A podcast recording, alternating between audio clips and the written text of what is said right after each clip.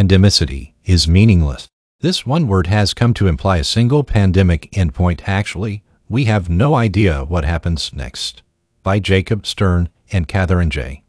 By now, we've all heard some version of how this ends. The same story has certainly been told often enough we missed our chance to wipe the new coronavirus out. And now we're stuck with it. Our vaccines are stellar at protecting against serious disease and death, but not comprehensive or durable enough to quash the virus for good. What lies yonder, then, is endemicity a post-pandemic future in which, some say, our relationship with the virus becomes simple, trifling, and routine. Each infection no more concerning than a flu or common cold endemicity. So the narrative goes, is how normal life resumes. Some pundits and politicians would argue that we are, actually, already at endemicity or, at the very least, we should be acting as if we are. It is how a devastating pandemic virus ends up docile. Endemicity promises exactly none of this.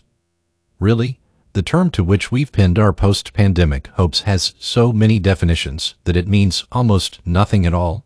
What lies ahead is, still, a big uncertain mess, which the word endemic does far more to obscure than to clarify this distinction between pandemic and endemic has been put forward as the checkered flag, a clear line where restrictions disappear overnight. COVID-related anxieties are put to rest, and we are done with this crisis.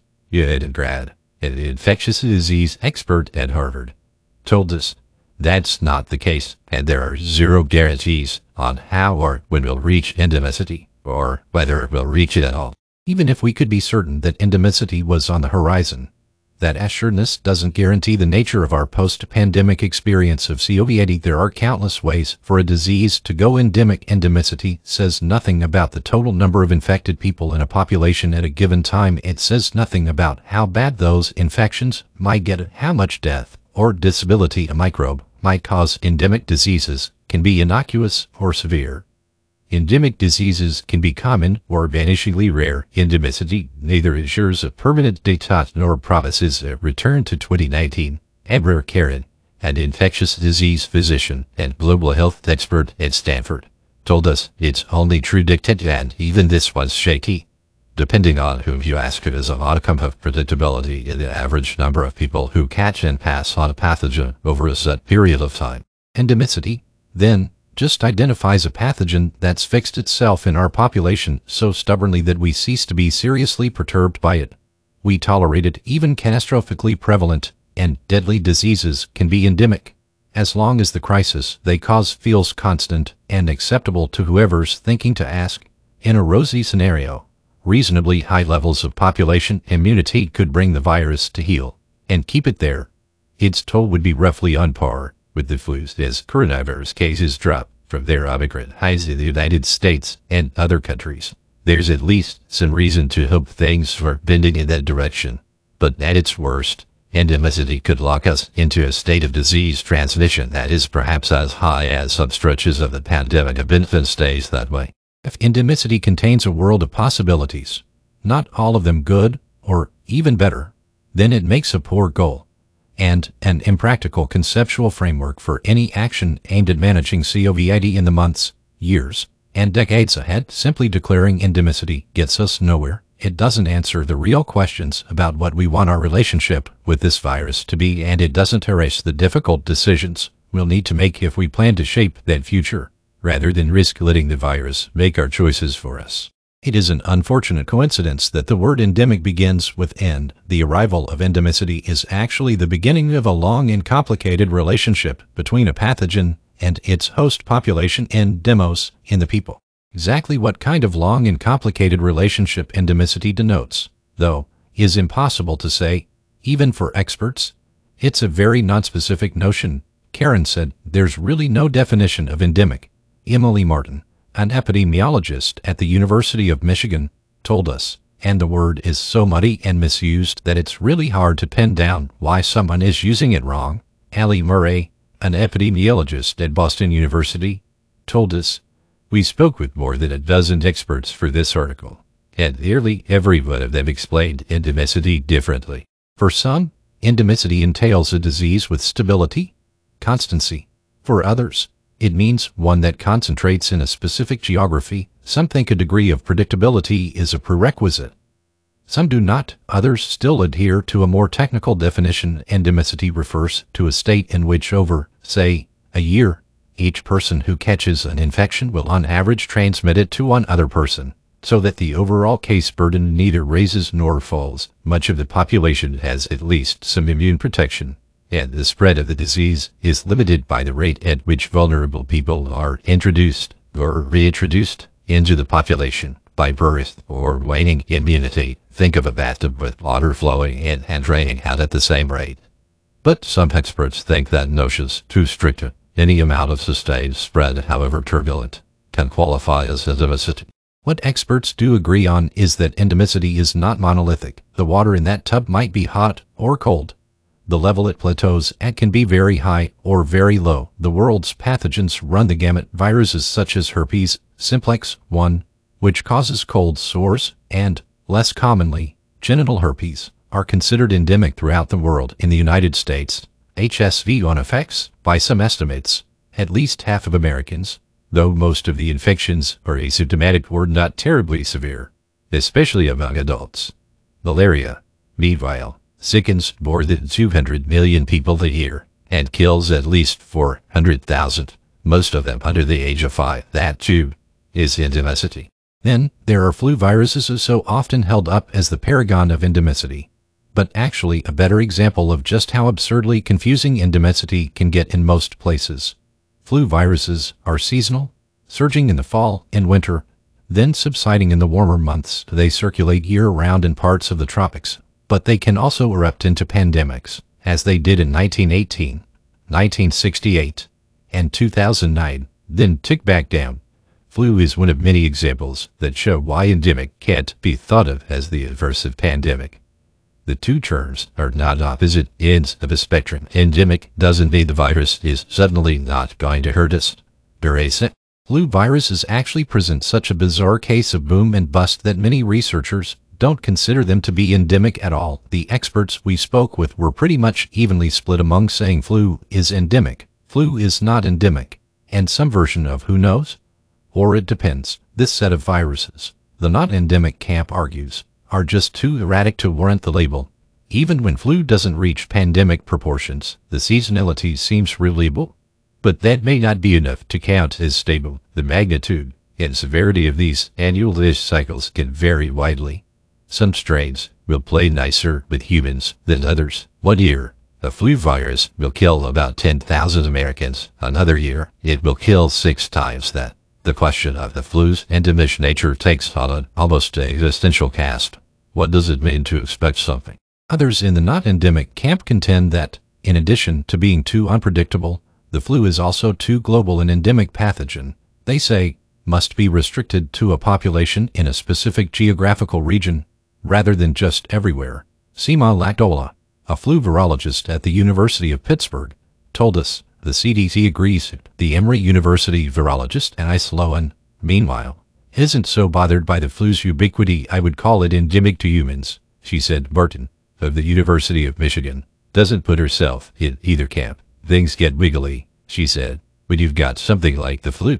Pretty much all we can say for sure about the flu is that Ms. Malia Jones, a population health expert at the University of Wisconsin at Madison, told us it is a huge pain in the butt but also not a global pandemic. Most of the time, unfortunately, there is not a single word for that. Endemic or not, flu might still represent our best benchmark for what post-pandemic COVID will look like. Yes, okay, it remains true COVID is not the flu, especially not while the pandemic's still raging. So many people around the world lack solid immunity to the new coronavirus, and variants burst out at blistering speeds in the past two years COVID has already killed more people than any flu pandemic we have on record. But the comparison becomes less fraught when we project a lot further, a lot further into the future. Flu, fundamentally, is another respiratory virus that's enmeshed itself quite basically into our population, which makes it, with caveats, an excellent model for what might happen next, Martin told us. Such familiarity might feel comforting, because flu has come to seem pretty normal to us and most people can visualize, maybe even shrug off, its threat. We name a season in honor of the flu. We design drugs and vaccines to battle it. In most of the world, we expect flu infections to intensify in the winter, then trail off again. We expect the viruses to batter older and immunocompromised people at higher rates. We expect our flu shots to slash the risk of hospitalization, but allow for less severe infections, which are especially apt to spread among school-age kids. We know flu viruses can shape shift enough while brewing in human or animal hosts to bamboozle even experienced immune systems, and that several of those strains and subtypes can trouble us with some regularity. We live with multiple post-pandemic flus, among them a mutant descendant of the virus that caused the deadly COVID-19 pandemic. We can't know what COVID's future is, but flu offers concreteness, where everything else feels like mush. Then again, the SARS-CoV-2 is nothing if not a maverick, and it may warp the already disorganized template that flu viruses offer. Like flu shots, COVID shots seem to provide pretty stalwart protection against severe disease, and are arguably much more adept at this job. Immunized people infected with the virus are swifter at subduing and purging it than the uninoculated, but the immunity we raise against low-level infections of both flavors has proved to be far more fickle. It needs to be somewhat frequently topped off. Both types of viruses are also pretty ace at splintering themselves into new and sometimes unrecognizable forms. These complementary trends to forgetful bodies. Fast changing viruses push us to dose against the flu every fall. We could very well need yearly shots for this coronavirus too, or not. We could still hit the point where a fourth or fifth dose of an mRNA shot, or the introduction of a next generation COVID vaccine, will lock our anti-infection defenses on high. But don't count on it. That threshold of protection is very difficult for our bodies to maintain. Vaccination frequency will also depend on whether we're satisfied with preventing severe disease and death or aim to stamp out as many infections as possible with higher bar than we've set so far in our anti-flu efforts. How fast and how drastically the coronavirus rejiggers its genome also matters. Flu viruses and coronaviruses are different enough that they can't be expected to engineer their evolution in an identical way. SARS-CoV-2 has already lobbed several very successful variants at us, first Alpha, then Delta, and now Omicron. The next globe-trotting variant could be a descendant of any of these, or none of them. It could be more virulent, or less. Like Omicron, it will probably be able to sidestep several of our immune defenses and just how much slipperiness this virus is capable of is the big open question. Katia Koelle, an evolutionary virologist at Emory, told us maybe the virus is already starting to exhaust its flexibility, or perhaps the pace at which the coronavirus alters itself will eventually slow as it runs out of super hospitable hosts, as our colleague Sarah Zhang has reported. And as SARS-CoV-2 could still break the bounds of seasonality, and become a near year-round threat in some parts of the world, or all of it, which would complicate how and when we vaccinate. I feel convinced that we're going to have a winter season of it every year, Martin told us. But what's going to happen outside of winter is the big question are we going to have summer surges? All of these factors of human immunity, virus mutability, and how and when host and pathogen interact will shape our experience of COVID as a disease. We still don't know what future COVID will be like during the pandemic.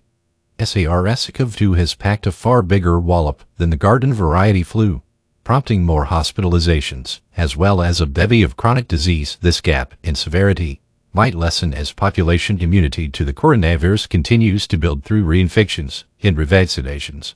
But maybe not SARS-CoV-2 also seems to spread faster than flu viruses. So far, if that pattern holds, that trait combined with a decent bit of immunosuppress, could mean more COVID than flu overall both on population and individual scales. The transition between pandemic and post-pandemic also can't be expected to happen in an instant. We may not know what future COVID looks like until we get there, given everything we still don't understand. Like the flu could actually be an underestimate of the twists and turns ahead. Even if COVID somehow perfectly pantomimes the flu, that should not come as a relief. What we're basically saying is we're accepting another disease that kills 20,000 to 60,000 people a year.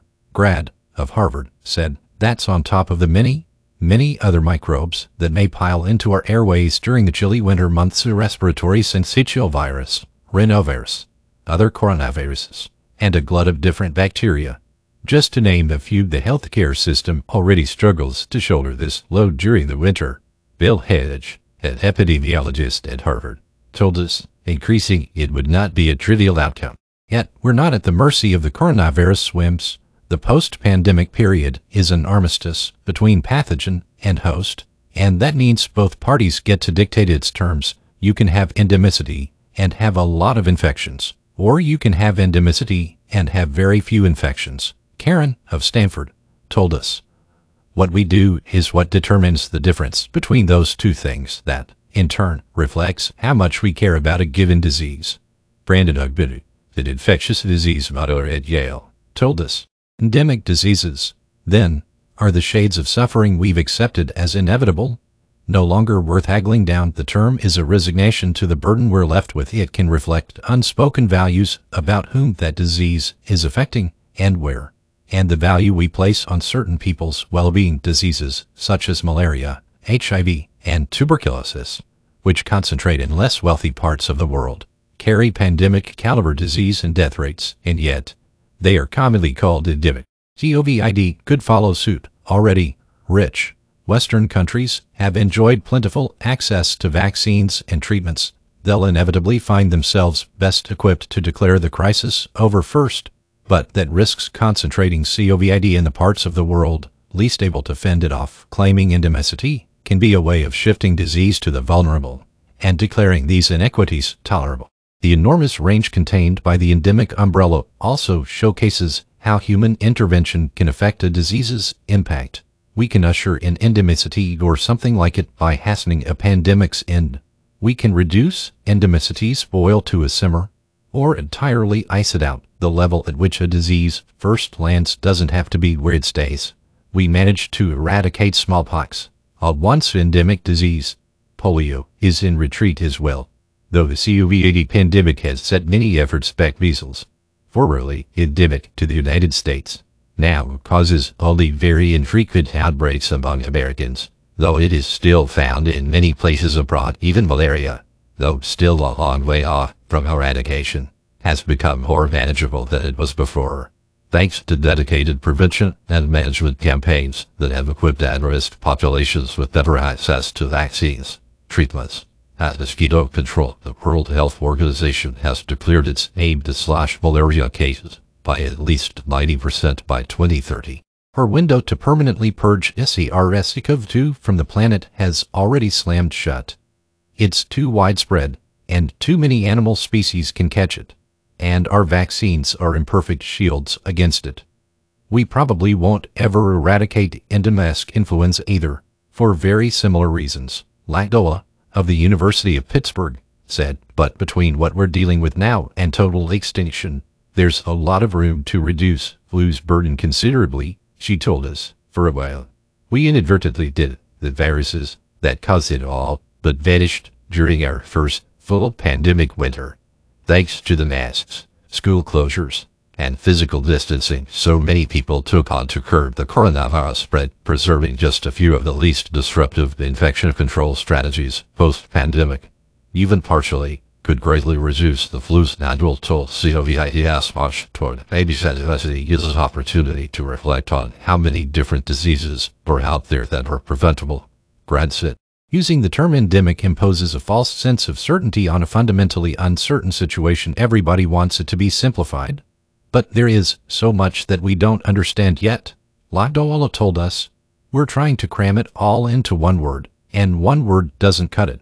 When we fail to consider the many possibilities that lie ahead when we treat endemicity as unitary, the term becomes fatalistic. To say that the pandemic will give way to endemicity is to suggest a single endpoint.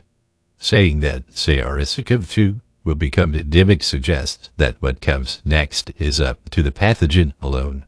But the post-pandemic phase will be shaped by the choices and actions we make of our future, but it is a truce we strike with the virus. It's one that we can renegotiate over and over again. The Atlantic's COVID 19 coverage is supported by grants from the Chan Zuckerberg Initiative and the Robert Wood Johnson Foundation. Jacob Stern is an assistant editor at The Atlantic. Katherine J. Wu is a staff writer at The Atlantic, where she covers science.